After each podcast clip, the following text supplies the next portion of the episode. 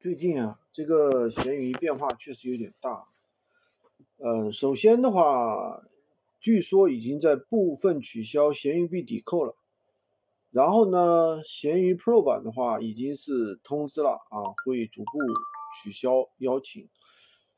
闲鱼玩家号呢又回归了，然后又开始了一些新的变化，就是说，你比如说原来虽然说已经开通了 Pro 号的话。它也会慢慢的给你取消，然后呢会变成这个鱼小铺，那很多人可能就很慌啊，其实没什么慌的，我觉得不影响大家卖货。每一次它的一个改革都会向着一个好的方向去发展，对吧？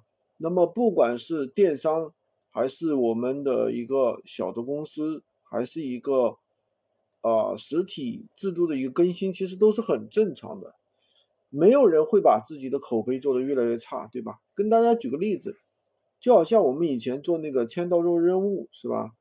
呃，他现在以前不是这个样子，他几个月前就改了，但是一点不影响我们带卖货，对吧？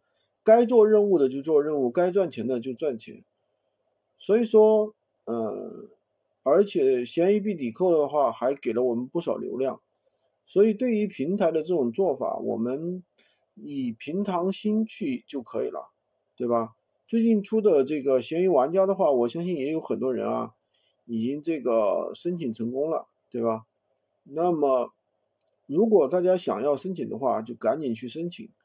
那现在的话，其实以前的话，闲鱼玩家号的话，这个门槛很高，要一万个粉丝，现在只要一千个粉丝就可以了。呃，好吧，今天就跟大家分享这么多。喜欢军哥的可以关注我，订阅我的专辑，当然也可以加我的微。在我头像旁边获取闲鱼快速上手，快快速上手。